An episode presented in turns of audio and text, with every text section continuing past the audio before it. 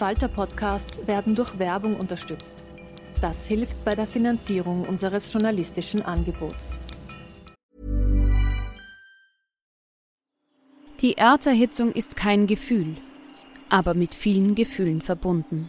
Sorgen etwa oder Angst. Eine Veranstaltung gegen diese Ohnmacht ist Tipping Time, eine Klimakonferenz der Zivilgesellschaft. Von 9.5. bis 11.5. findet Tipping Time in Kooperation von Globe Art, Solektiv und Tangente St. Pölten statt und lädt ein zu Diskurs, Diskussionen und Workshops mit namhaften Vortragenden wie Nikolai Schulz und Friederike Otto. Weitere Informationen finden Sie auf www.tangentesanktpölten.at.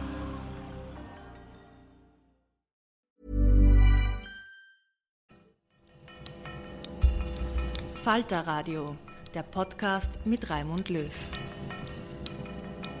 Sehr herzlich willkommen, meine Damen und Herren, im Falter.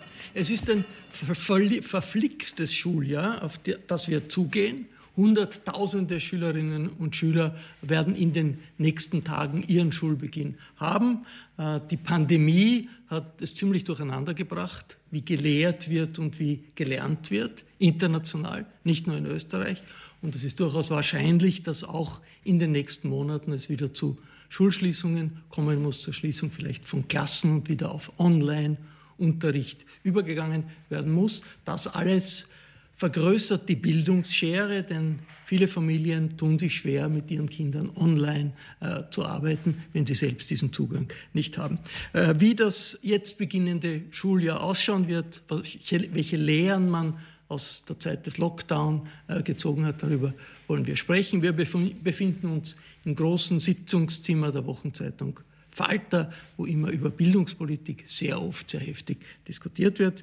Und ich freue mich, dass Heinrich Himmer gekommen ist. Hallo. Hallo, herzlich willkommen. Danke. Herr Himmer ist Bildungsdirektor der Stadt Wien. Früher hat man gesagt, der Stadtschulratpräsident. Das klingt jetzt ein bisschen harmlos, aber wie viele Lehrerinnen und Lehrer sagen ihr, Sie sind Ihr Chef? Also der Vorteil ist, dass an der eigenen Meinung und Persönlichkeit Titelveränderungen nichts ausmachen, aber es ist auch das, was Melissa Erkurt in ihrem Buch anspricht, das war oder ist die leichteste Bildungsreform. Wenn man am Titel was ändert, das äh, erzeugt auch weniger Widerstand, ist aber genau das, was es in unseren Schulen am wenigsten bräuchte, nämlich die Frage, wie sind die Behörden organisiert, sondern eher, wie ist das Leben in der Schule. Und wie, wie viele Lehrerinnen und Lehrer arbeiten in Wien? unter Ihrer Autorität? Also in Wien sind es 27.000.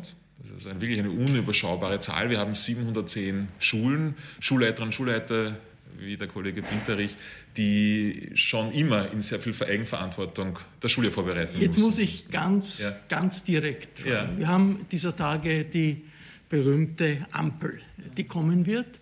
Äh, was wird passieren, wenn diese Ampel für Wien auf Gelb steht zum Beispiel? Was ja möglich ist in wenigen Tagen.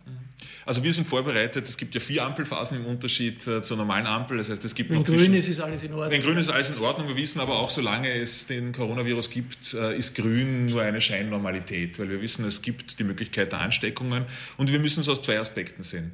Ähm, wir sehen es in der Vorbereitung vor allem einerseits darin, dass wir auch sicherstellen müssen, dass genug Pädagoginnen und Pädagogen in den Schulen sind, die unterrichten können. Das heißt, es geht nicht nur um die Frage, wie, wie erklären wir das den Schülerinnen und Schülern oder den Eltern, sondern auch, gibt es genug Personal? Da sind wir so weit wie möglich darauf vorbereitet, soweit das auch mit den Ressourcen möglich ist. Auf der anderen Seite, und das ist die größte Herausforderung auch, wir haben in Wien 240.000 Schülerinnen und Schüler. Hier geht es auch wieder, das spricht ja auch die Frau Erkurt an ihrem Buch, die Kommunikation mit den Eltern ist noch bedeutender, weil es geht um die Frage des Maskentragens zum Beispiel, es geht um die Frage, äh, was muss ich tun, wenn ich erkältet bin, wen melde ich das? Nur was ist zum Beispiel bei Gelb? Ist da, ist also da bei, Gelb, bei Gelb ist vielleicht das Wichtigste, dass es außerhalb des Klassenraums äh, der, der, der Mund-Nasenschutz wieder verpflichtend ist, das okay. Tragen und bei Orange, das ist die mhm. bei schwierigere beginnt, Stufe. Genau, also dort wird es dann, je dunkler es wird, desto herausfordernder wird es auch für die Schulen. Dann beginnen vor allem für die Schülerinnen und Schüler ab 14 wieder die Überlegungen des Homeschoolings, des Zuhausenbleibens, des Distance Learnings. Und das entscheidet wer? Das entscheidet im ersten äh, Feld so ab jetzt auch die Schulleitung vor allem mit Unterstützung der Bildungsdirektionen, der, der ehemaligen Staatsschulräte, Landesschulräte, aber auch äh, auf Hinweis des Gesundheitsministeriums. Man darf nicht vergessen, es wird natürlich sehr viel viel jetzt auch von den Gesundheitsbehörden entschieden. Das heißt, wann, wo, was passiert, ist durchaus auch und rot. Experte. Das ist ja. ja durchaus möglich, dass es zu rot kommt. Viele sagen, es ist sogar wahrscheinlich. Was ja. passiert dann mit den Schulen in Wien? Also klar ist, und das möchte ich auch sagen, im Unterschied vielleicht zu vor dem Sommer, wo den Eltern nicht ganz klar war, äh, werden meine Kinder auch betreut in den Schulen und gibt es die Möglichkeit, dass ich nebenbei auch, und das ist ja eigentlich entscheidend für viele, äh, beruflich tätig bin. Wir dürfen nicht vergessen, das, was ja die Bundesregierung jetzt äh, wieder ermöglicht hat, ist drei Wochen Sonderurlaub, wenn es der Arbeitgeber genehmigt. Und das ist ja nicht selbstverständlich. Das heißt, wir können garantieren, alle Kinder, alle Jugendlichen, die betreut werden müssen, werden betreut in den Schulen. Also so wie das in der Zeit des Lockdowns. Ja, aber da war es Aber sonst so, werden die Schulen zugesperrt? Äh, das heißt, wenn es rot ist, bedeutet das, dass die, der Schulbetrieb ganz eingeschränkt ist. Das bedeutet auch, wir müssen uns was überlegen, weil ich glaube, das führt ja auch heute in der Diskussion dann dorthin, wie wir diese Chancenungleichheiten, die ja schon vorher da waren. Also bei Rot Schulschließungen, eigentlich so wie in der Zeit des genau. Lockdowns. Genau. Ich freue mich sehr, dass Melissa Erkurt gekommen ist. Hallo. Hallo. Meine Kollegin, im, die Kolumnen schreibt äh, im Falter und ein Buch herausgegeben hat, Generation Haram, das äh, viel diskutiert wird. Generation Haram, Haram, das heißt was? Das heißt im Islam verboten. Und die Generation Haram meint? jugendliche Burschen, muslimische, die den muslimischen Mädchen eine Verbotskultur auferlegen. Wenn sie einen tiefen Ausschnitt haben, schließen sie sie mit äh, Haramrufen ein. Das sind also sozusagen die Kids aus migrantischen Familien ja. mit islamischem Hintergrund. Die aber nur auf den ersten Blick so Jungmatschers sind. Wenn man weiterschaut, merkt man, dass sie einfach sich verloren fühlen und deswegen so agieren. Was ist deren größte Sorge im Hinblick auf Corona diesen Herbst in den nächsten Wochen? Ich glaube, meine größte Sorge, wenn ich an Sie denke, ist, dass die, äh, der Normalzustand Schule sich nicht auf Sie ausrichtet. Also, wir reden jetzt über Corona, aber für diese Kinder war die Schule schon vor Corona nicht vorgesehen. Also der Normalzustand von Schule richtet sich an bürgerliche Familien und deswegen können es auch nur Kinder aus bürgerlichen Familien, wo die Eltern daheim helfen können, schaffen. Das war schon vor Corona so. Also große, große Schwierigkeiten. Ich begrüße Sie herzlich, Magdalena Zack. Hallo. Dankeschön. Frau Zack äh, unterrichtet für eine NGO, Teaching for Austria, eine NGO, die äh, junge Leute aus junge Personen aus anderen Wirtschaftsbereichen in den Schuldienst bringt, die aber nicht unbedingt Lehrerinnen oder Lehrer werden wollen. Sie haben sich dafür entschieden, Sie sind, kommen aus der Kommunikationsbranche. Sie haben mir gesagt im Vorgespräch, das war ein kleiner Kulturschock, wie Sie da äh, in die Schule, in eine polytechnische Schule, also mit Teenagern in Favoriten äh, gekommen sind. Hängt das auch mit ein bisschen mit Corona zusammen, dieser Kulturschock? Ähm, nein, der Kulturschock war eher bezogen auf, ich sage mal, die Arbeitsweise. Man hat als Lehrkraft ähm, wahnsinnig viel, viel Freiheit. Man kann ganz, wahnsinnig viel natürlich auch entscheiden, wie bringe ich welche Inhalte an die, an die Schülerinnen und Schüler. Ähm, was mich aber noch viel mehr überrascht hat, aus der Privatwirtschaft kommen in, ins Lehrerzimmer oder ins Klassenzimmer, ähm, war, wie Sie wahrscheinlich wissen, im polytechnischen Schulen eilt leider ein bisschen ein, ein Ruf voraus. Sie seien ein Auffangbecken, die Schüler, Schülerinnen sind unmotiviert, uninteressiert. Ähm, und ich habe tatsächlich das absolute Gegenteil erleben dürfen. Also, also gute Erfahrung, engagierte äh, Kids. Ich freue mich sehr, dass Horst Pinterich gekommen ist. Hallo. Grüß Sie, hallo. Herr Pinterich ist Volksschuldirektor in einer der größten Volksschulen Österreichs, ja. in Favoriten. Wie bereiten Sie sich in Ihrer Schule für Ihre, wie viele Kinder sind es? 520 Kinder werden es ungefähr sein dann am Montag. Wie bereiten Sie sich da vor auf diese Unsicherheit mit Corona? Ja, die Unsicherheit, die Sie gerade ansprechen, die ist vorhanden. Ähm, die spüre ich bei Lehrerinnen, die spüre ich auch bei, bei Eltern, mit denen ich schon Kontakt hatte. Äh, das ist, glaube ich, ein, ein wesentlicher Punkt dieser Unsicherheit, äh, die da vorhanden ist, zu begegnen, äh, klarzumachen, bei den Terminen, die es in den ersten Wochen gibt, Klassenforen, den Eltern klarzumachen, es gibt ein, ein Programm, es gibt, eine, es gibt Richtlinien, an die wir uns halten und dann ja, Augen zu und durch und es wird gut gehen. Wie äh, sind Ihre Lehrerinnen und Lehrer vorbereitet auf diese Zeit? Hat es da Schulungen gegeben, Vorbereitungen? Wissen die, was zu tun ist, wenn jetzt orange, rot ist oder ich weiß nicht, ein Kind nistet, äh, nisst, hustet und sagt, ich habe Halsweh? Ja. Ähm, wir haben die Unterlagen aus dem Ministerium übermittelt bekommen. Da gibt es äh, gute Informationen. zum Teil für meinen Geschmack auch äh, sehr viele Informationen. Das sind äh, recht dicke äh, Konvolute, die dazugestellt werden. Äh, und da ist jetzt meine Aufgabe, das äh, für die Lehrerinnen aufzubereiten und das noch bevor die Schule losgeht oder spätestens dann in einer Konferenz, die wir am Montag, auch da wieder die Herausforderung, 50, 60 Leute in einer Konferenz äh, mit dem Thema vertraut zu machen.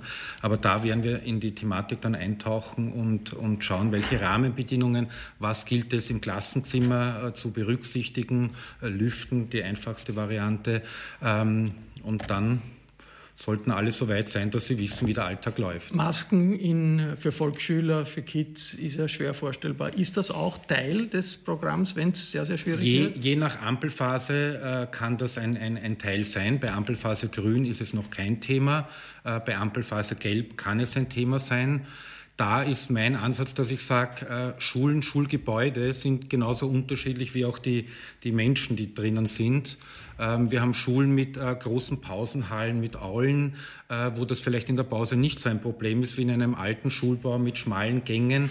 Ähm, hier aber das werden dann Sie als Direktor entscheiden, was man da macht. Das wäre ich ähm, im Rahmen der, der Ampelregelung, aber ich behalte mir da auch vor, also zum Beispiel erster Schultag jetzt ganz konkret, äh, wir haben 140 Schulneulinge, die natürlich äh, auch von den Eltern begleitet werden in die Klasse, ganz klar am ersten Schultag, die finden ja sonst die Klasse gar nicht. Ja.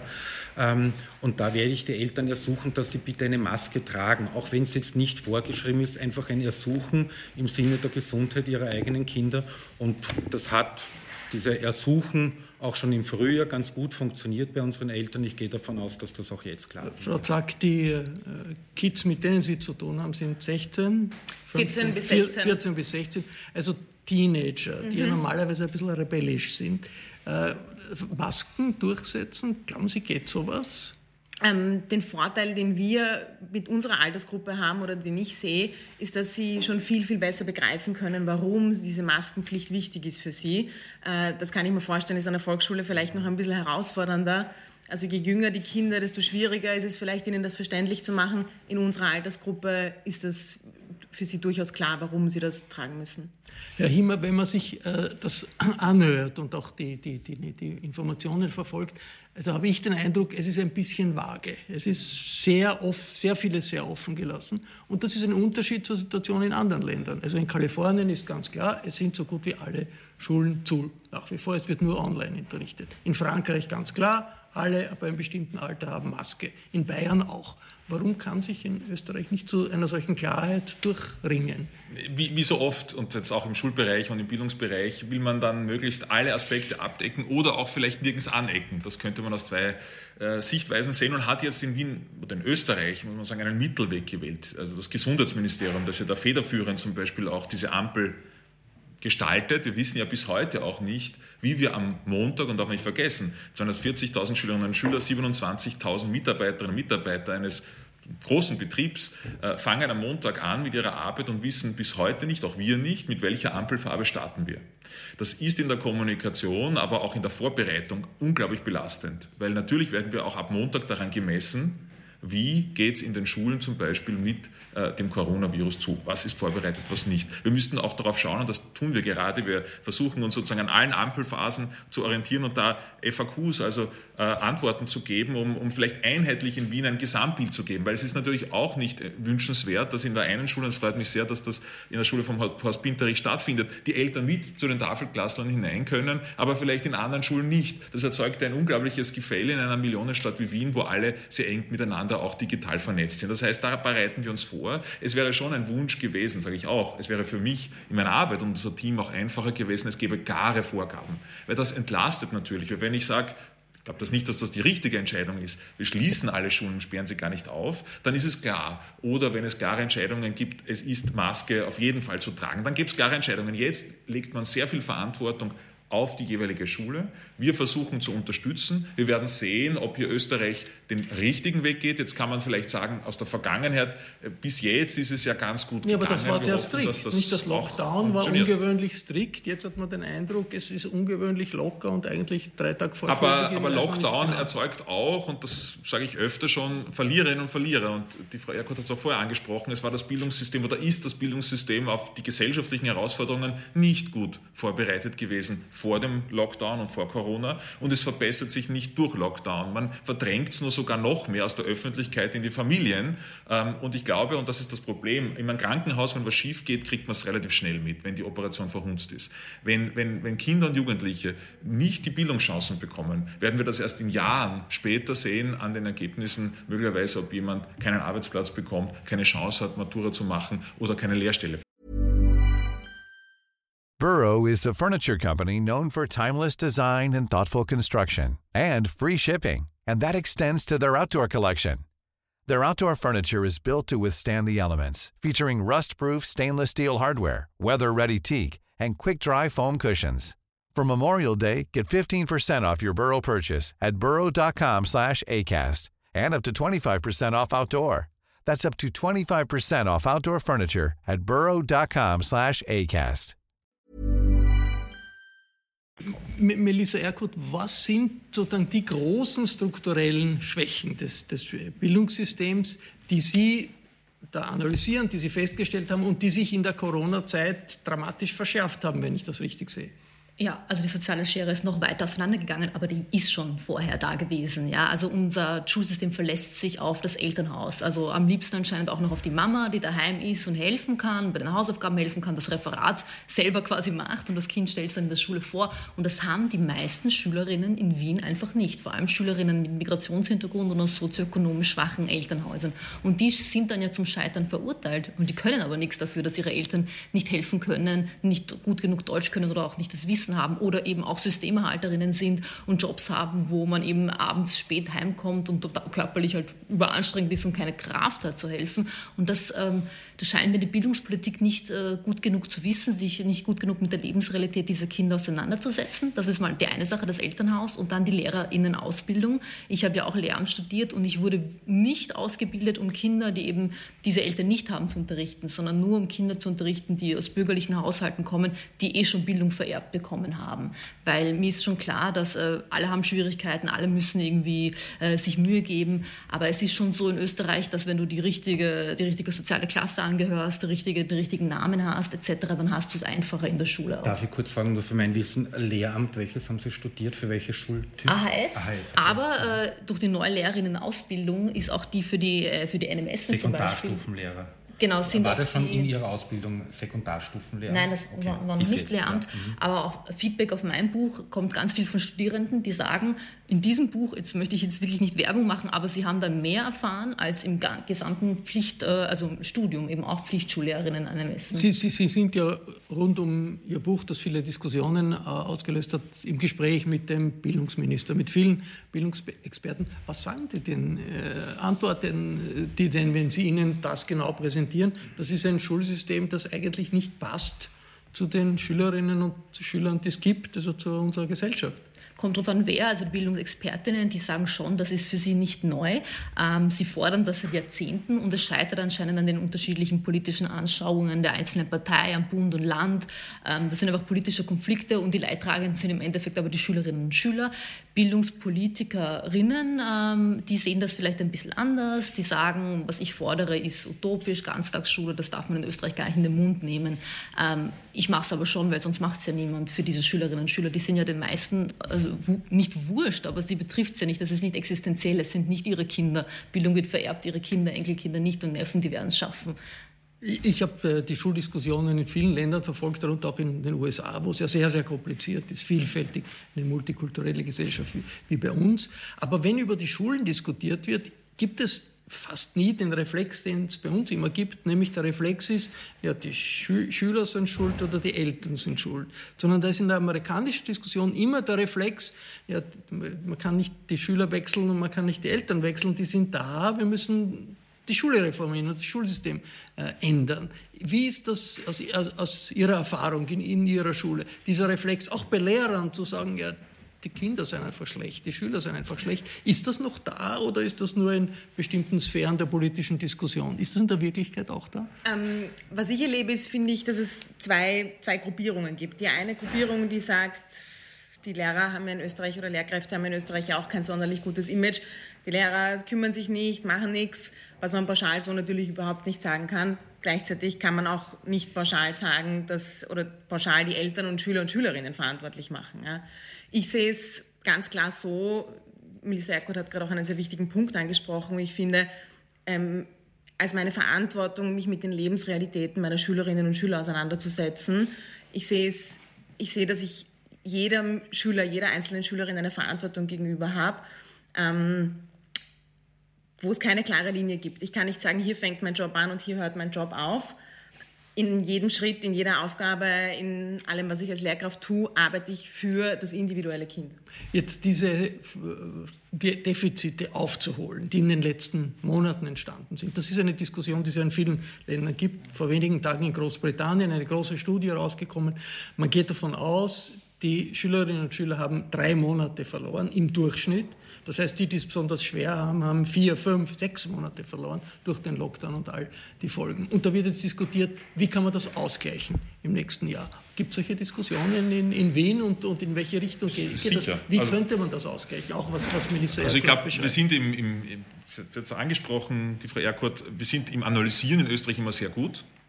Wir haben fast alles mit Zahlen, Daten, Fakten unterlegt. Den, den letzten Schritt, nämlich ähm, wirklich dorthin zu gehen, wo es weh tut. Und das muss man, weil natürlich, und Sie haben vollkommen recht, wie alle, die das im, im täglichen Leben, aber auch aus der Entfernung betrachten, unser Schulsystem in den Grundfundamenten ist so wie vor 100, vor 150, vor 200 Jahren. Ein System, das sich darauf ausrichtet, dass alle ungefähr sehr homogen, sehr gleiche Voraussetzungen mitbringen, gleiche Religion, gleiche Sprache, ungefähr sozusagen gleicher Level, aber auch sozusagen Privatschule, öffentliche Schule, diese Diskussion hat sich eigentlich nie verändert. Äh, welche Rolle spielt Religion? Das ist alles einzementiert. Dann wird dann zum Beispiel, wenn es um Religion geht, immer auf Konkordat verwiesen. Zu sagen, das können wir ja als Österreich gar nicht regeln, weil gibt es ein Konkordat mit dem Vatikan, das regelt das alles. Das ist natürlich sehr feig. Wenn ich aber sowas anspreche, macht man sich, und das wissen wir in Österreich, und das haben ja auch manche versucht in der Politik, gerade in der Bildungspolitik, nicht sehr viele Freunde und Freundinnen. Und daher wird versucht, sozusagen zwar Recht zu geben, aber dann zu sagen, das braucht alles sehr lange und da muss man lange Zeiträume nehmen und, und das können wir nicht schnell machen, aber vielleicht um es konkret zu machen. Was tun wir jetzt, um die Fragen da zum Beispiel des unterschiedlichen Wissens, Bildungsstandes und auch des Bildungsverlustes der Chancenungleichheit auszugleichen?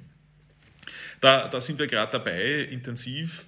Einerseits zum Beispiel jetzt, es gibt ja dieses Jahr auch zum ersten Mal die Herbstferien also als geschlossenes Stück. Also Wien wird hier auch neben den Summer City Camps auch Herbstcamps anbieten, die ähm, genau diese Lernunterstützung auch bieten sollen in dieser freien Zeit. Also sowas ungefähr wie in den zwei wie Wochen den Sommer. Sommer ja, ähm, Sommerschulen, die waren zwei Wochen, die Summer City Camps waren neun Wochen, ganztägig. Und das kommt vielleicht das Letzte auch noch dazu, was ich jetzt in dem kurzen Teil sagen will. Wien wird zum ersten Mal auch als einziges Bundesland die gratis Ganztagsschule einführen. Das ist nämlich auch ein wichtiger Punkt. Wir haben ja jeder, jeder Kostenfaktor, egal wie klein er ist, ist eine weitere Hürde und auch die Auswahl erschwert das. Das heißt, in Wien wird der Besuch einer, einer Ganztagsschule, einer verschränkten Ganztagsschule, so wie wir sie wollen, auch kostenfrei sein. Das sind wie, wie 200 viele, Euro pro Monat weniger. Wie viele äh, Kinder gehen in Ganztagsschulen? Ja, also die Hälfte. die Hälfte. In, in, Wien gehen in Ganztagsschulen, der Bedarf ja größer. Äh, wir haben jetzt die ersten 70, 70 äh, Schulen werden, werden kostenfrei gestellt. Das ist wichtig und das gehört ausgebaut. Das und das ist ein Versuch aufzuholen, was für die Benachteiligten das ist, die sich schwerer tun. Glaube ich auch einer der Punkte, weiß nicht, ob Sie mir recht geben, aber die Frage der Ganztägigkeit kann nicht eine Frage sein, sozusagen für die, die, die Armen, die es brauchen, die zu Hause irgendwie komische Eltern haben, die sollen halt irgendwie in die Ganztagsschule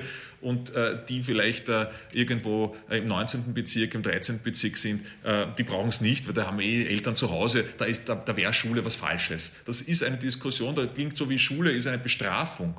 Äh, wir wissen ja, und Sie sprechen ja auch die USA an, es ist in vielen Ländern so, dass, die, dass es da gar keine Formen keine Sprache, auch keine Wörter gibt für Ganztags- oder Teilzeitschule. Da ist Schule, so wie ein Arbeitstag auch, über, über einen lang, längeren Zeitraum mit verschiedensten Angeboten durchmischt vorhanden. Das ist in Österreich eine unglaubliche Diskussion, weil es immer so klingt, als wäre es eine Bestrafung, wenn Kinder in die Schule gehen müssen. Wir sind natürlich längst, unsere Realität ist die Realität einer multikulturellen Gesellschaft und äh, wie Sie sagen, die Schulen sind äh, auf eine andere äh, Realität gebaut. Melissa Erkurt, es gibt ja diese Deutschsprache Sprachkurse, die eingeführt wurden von der letzten Regierung. Äh, hat große Diskussionen gegeben, weil es so viele Sprachdefizite gibt bei Schülerinnen und Schülern. Ihr, Ihre Bilanz ist das ja negativ. Äh, warum? Weil ich mich mit Expertinnen ausgetauscht habe auf diesem Gebiet und mit Leuten, die die Deutschförderklassen leiten und die sagen, äh, Deutsch, Kinder lernen Deutsch mit anderen Kindern spielend und nicht separat äh, unter sich. Ähm, was wir wissen, ist, dass ja Parallelgesellschaften, die wollen wir alle nicht, aber eine Deutschförderklasse ist für mich eine Parallelgesellschaft innerhalb der Schule, weil da wird dann eine Gruppe zusammengepfercht und die mischen die sich. Die nicht, muttersprachlich Deutsch haben. Genau, und die andere Sache ist, dass auch Kinder, die hier geboren und aufgewachsen sind, auch nicht äh, super Deutsch sprechen. Das heißt, und die sind aber dann in der Regelklasse zum Großteil, ja. Und dann gibt es diese komplizierten MIKD-Tests, wo sich wieder keiner auskennt. Und wir brauchen einfach einen Deutschunterricht, der sich an alle Kinder ausrichtet und nicht irgendeine extra Klasse. Wie machen Sie das in also Ihrer Schule? Aus der, aus der Praxis heraus kann ich das nur äh, unterstreichen ähm, diese, diese Trennung der Kinder, die die Unterrichtssprache noch nicht ausreichend beherrschen, in eine Gruppe, wo sie nur zusammen sind mit Kindern, die diese Sprache nicht beherrschen, ist aus meiner Sicht pädagogischer Nonsens. Ja, das wird Aber so wie läuft glaube ich, wirkliche Untersuchungen gibt es ja noch nicht, wie sich das auswirkt. Ja. Die, der Bildungsminister ähm, sieht das ganz anders. Die, die, Erfahrung, die man im, im, Alltag mit den Kindern sammelt, äh, zeigt, dass diese Trennung nicht.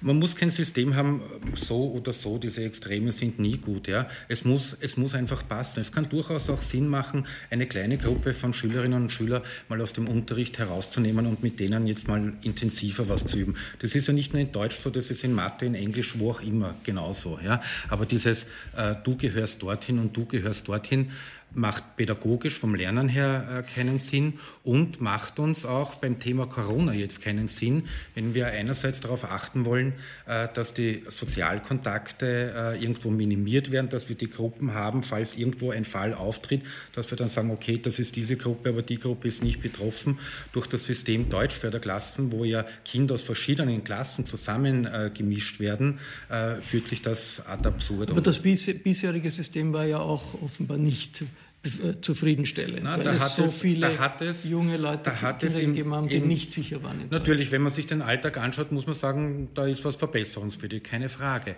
Aber es gab äh, im letzten Jahr vor der Einführung der Deutschförderklassen, wurde schon angestoßen, war noch bei mir an der Schule, eine Evaluierung, wie funktioniert, wie wirkt Deutschförderung.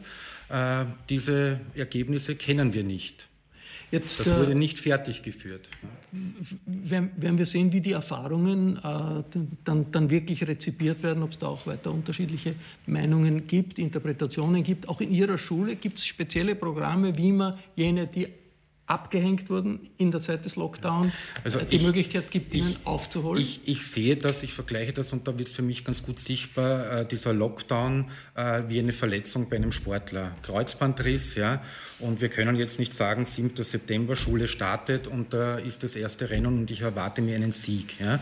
Wir müssen äh, das, was hier in unterschiedlichster Ausprägung bei, bei verschiedenen Kindern passiert ist. Ja. Die einen wurden gut aufgefangen, die anderen nicht gut aufgefangen.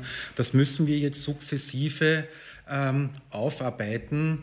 Ich mag das Wort aufholen eigentlich gar nicht, ja, weil das klingt so wieder noch Stress. Ja. Es gilt jetzt einfach, den Kindern Zeit zu geben. Aus meiner Sicht müsste man eigentlich das, das letzte Semester mit dem kommenden Schuljahr als eine Einheit sehen. Und man hat zu Recht auch äh, äh, vom Ministerium aus vielen Kindern Erleichterungen geboten, sowohl den Maturantinnen und Maturanten, absolut zu Recht. Ja. Ich glaube nicht, dass wir in 20 Jahren sagen werden, oh, das ist der Matura-Jahrgang 2020, die können nichts, das wird es nicht geben. Äh, auch anderen Kindern, was Aufstiegsberechtigung geht, aufsteigen mit nicht genügend, absolut okay, aber man hat es nicht gemacht bei den Kindern aus den Deutschförderklassen. Die müssen diesen Mika-Test, mussten ihn machen im Juni oder müssen ihn jetzt im September noch nachholen und die Entscheidung sind, biegt und davor Das sind eigentlich die, die am meisten Aufholbedarf haben. Ganz kurz noch, äh, äh, Herr Bildungsdirektor, die, das verflixte Jahr jetzt, die nächsten Monate, auch für die Lehrerinnen und Lehrer eine Herausforderung. Wir diskutieren jetzt groß über Impfungen, ja. weil es Anfang nächsten Jahres die Impfungen geben wird. Ähm, da wird es natürlich eine Hierarchie geben. Wer bekommt zuerst äh, die Möglichkeit, sich impfen zu lassen oder nicht. Ist da für die Lehrerinnen und Lehrer in Wien etwas vorgesehen?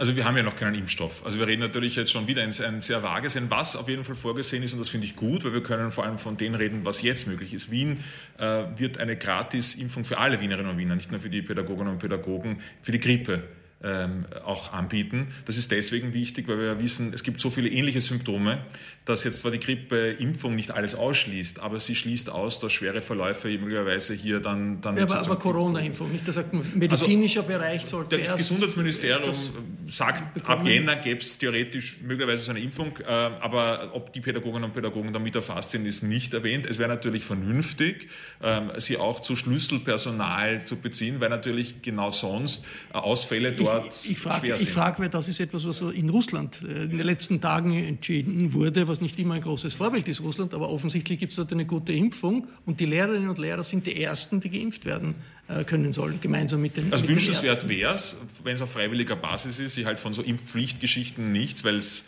ähm, auch wenig bringt, weil es auch um ein Verhalten geht, das ich dazu brauche. Aber natürlich sind Lehrerinnen und Lehrer für mich zumindest Schlüsselpersonal, die ganz vorne bei diesen Impfaktionen stehen sollten. Also was ich mir da aus, aus, aus Schulsicht äh, wünschen würde, weil ob es diese Impfung im Jänner geben wird, äh, schauen wir ja, mal. Ja, nicht im Jänner, dann äh, im Frühjahr. Also irgendwann hoffentlich, ja. Ähm, aber auch schon jetzt äh, kurzfristiger äh, Testungen, auch an den Schulen, äh, Testungen von Schülerinnen, Testungen von Lehrerinnen, um hier wir haben am Anfang gesprochen von diesem Sicherheitsgefühl, das den äh, Eltern, den Lehrerinnen ein bisschen jetzt fehlt. Und ich glaube, äh, engmaschige Testungen könnten hier für ein Sicherheitsgefühl sorgen. Herzlichen Dank. Das war der Falter Talk über den Schulbeginn unter den schwierigen Bedingungen von Corona und all der Konsequenzen, die es in den nächsten Monaten geben kann. Ich bedanke mich sehr herzlich bei den Diskutantinnen und den Diskutanten hier am Tisch in der Falter-Redaktion. Bildung und Bildungspolitik ist im Falter immer ein Thema. Thema. Wenn Sie nichts verpassen wollen, dann ist der beste Weg, den Falter zu abonnieren. Ich empfehle ein Abo unter der Internetadresse abo.falter.at. Ich verabschiede mich bis zur nächsten Folge.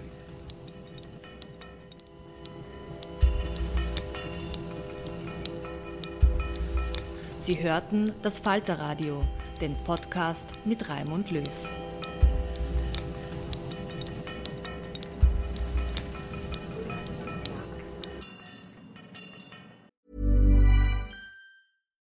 Here's a cool fact a crocodile can't stick out its tongue.